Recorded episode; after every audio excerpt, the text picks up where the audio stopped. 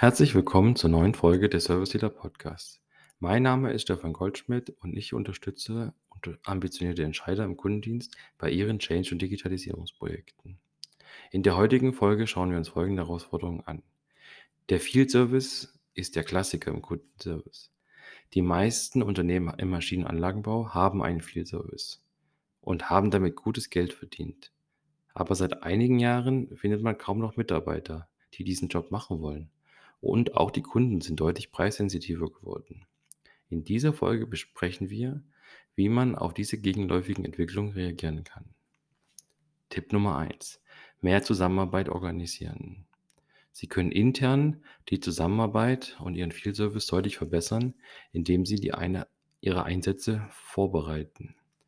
Darunter verstehe ich eine Voranalyse, sodass Sie genau wissen, was Sie vor Ort erwartet, welche Fehler vor vorliegt und welche Tätigkeiten der, der Techniker vor Ort tun sollen. In den meisten, in vielen Fällen ist es nämlich so, dass äh, die Techniker gar nicht wissen, was sie, was sie vor Ort erwartet und erstmal gucken. So können sie sicherstellen, dass die Techniker die richtigen Restteile dabei haben, die richtigen Werkzeuge, sich gegebenenfalls auch in der Thematik schon äh, nochmal eingelesen haben oder recherchiert haben und sie überhaupt den richtigen Techniker mit, mit der richtigen äh, Ausbildung vor Ort schicken und, und ähm, ja, alles das ausgeschlossen ist. So verhindern sie Doppeltanfahrten und verhindern zu viel Zeit, die der Techniker, der, der nicht weiß und der dem Kunden auch helfen möchte, beim Kunden verbringt und versucht, äh, mit seinen Mitteln, die da sind, dies, das Problem zu lösen. Daher rein interne Aufgabe, Einsätze gut vorbereiten, das können die eigenen Techniker machen, indem sie, bevor sie losfahren, das vorher validieren. Oder sie können auch organisieren, dass ein anderes Team, bevor es an den Field Service geht, diese Vorbereitung macht. Äh, das kann einmal ein Remote Center sein, das kann aber auch eine Einsatzplanung sein. Äh, da gibt es ganz verschiedene Möglichkeiten, wie man das organisiert. Zweite Möglichkeit, um mehr Zusammenarbeit zu organisieren, ist der Einsatz von Subdienstleistern. Vielleicht sind Ihre eigenen Mitarbeiter auch zu wertvoll, dass sie zu jeder Tätigkeit rausgeschickt werden.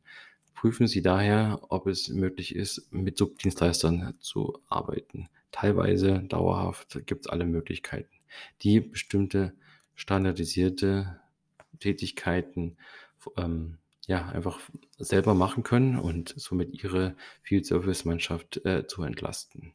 Das ist aus meiner Sicht in vielen Branchen möglich. Äh, oft gibt es Standardtätigkeiten, die, die sie eben auf Subdienstleister auslagern ähm, können.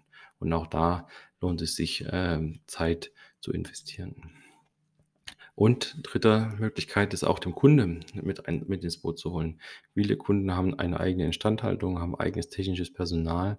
Und warum nicht den Kunden zu äh, ermöglichen, dort eben bestimmte Tätigkeiten zu machen, vielleicht auch den Kunden fernzusteuern. Auch da gibt es technische Möglichkeiten, dass Sie sagen, okay, Ihr Know-how äh, sitzt bei Ihnen im Remote-Team zum Beispiel und Sie steuern den Kunden von Ihrer Zentrale aus fern. Auch das ist möglich und auch das ähm, ist durchaus ein Hebel, wie Sie die, Ihr Field Service entlasten äh, und auch für anspruchsvollere Aufgaben dann vorhalten können. Tipp Nummer zwei: Gezielt Bürokratie für Servicetechniker abbauen. Servicetechniker sind in der Regel Techniker geworden, weil sie Kunden helfen wollen und technische Probleme lösen wollen. Oft ist Administration nicht ihre Lieblingsaufgabe. Das heißt, wenn sie, wenn ihre Techniker das Gefühl haben, dass sie zu viel administrativen Aufwand äh, betreiben, dann werden sie frustriert. Und daher sollten sie auch bei dem Design ihrer Prozesse und auch ihrer Systeme daran denken, ob sie nicht die administrativen Tätigkeiten für die Mitarbeiter im Field Service reduzieren können, indem sie vielleicht weniger Informationen einsammeln, indem sie vielleicht die Möglichkeit geben, die Informationen auf eine andere Weise, äh, effizientere Weise, weniger tippen, ähm, ja, zu erfassen. Da kann man auch überlegen, ob man überhaupt den Umfang der Dokumentation braucht, ob das, ob das notwendig ist, ob man vielleicht auch die Dokumentation vielleicht äh, in der Backoffice verlagern kann, auch das ist möglich und, äh, solche Themen. Also, da wirklich mit wachem Auge vorangehen, gerne auch Feedback holen, um dort eben, ähm, zu schauen: „Was ist machbar? Wie kann ich den administrativen Aufwand für meine Servicetechniker reduzieren, sodass sich da eben kein Frust an dieser Stelle aufbaut?“ Ein weiteres Thema in vielen Unternehmen, äh, ein Klassiker ist das Thema Reisekosten, Kreditkarten und Tankkartenregelung. Auch da gibt es ganz, ganz oft, äh, sehr viel Frustpotenzial und da sollten Sie sich auch drauf konzentrieren, dass Sie da eben eine gute Regelung finden, die in der Praxis tauglich ist und grade für die viel reisenden Servicetechniker nicht zu einer Frustquelle wandern. Tipp Nummer 3: Mehr Eigenverantwortung zulassen und einfordern. Servicetechniker möchten gern Probleme lösen, möchten gern quasi beim Kunden der sein, der eben für die Lösung, für die Kompetenz steht. Und das können Sie ausnutzen, indem Sie quasi das fördern und sagen: „Okay, du bist unser Aushängeschild beim Kunden. Du repräsentierst die ganze Firma beim Kunden.“ Das können Sie machen, indem Sie zum Beispiel feste Kund Kundenzuordnungen machen. Äh, jeder Techniker hat seine festen Kunden, äh, die er immer wieder betreut, wo er auch immer hin ist.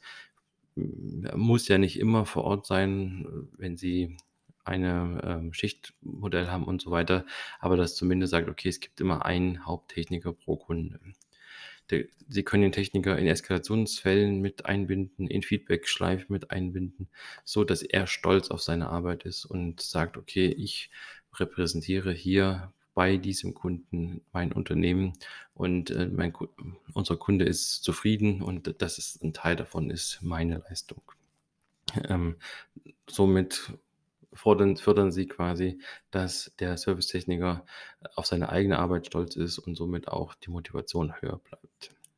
Also, meine 3 Trends im Field Service ist Punkt Nummer 1: Mehr Zusammenarbeit organisieren. Punkt Nummer 2: Gezielt Bürokratie für Servicetechniker abbauen und Punkt Nummer 3: Mehr Eigenverantwortung zulassen und einfordern. Wenn Sie weitere Impulse im Bereich B2B-Kundenservice bekommen möchten, dann empfehle ich Ihnen meinen regelmäßigen Newsletter.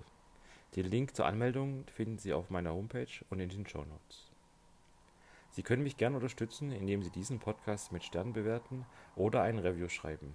Ich bedanke mich für Ihre Unterstützung. Auf Wiederhören und bis zur nächsten Folge.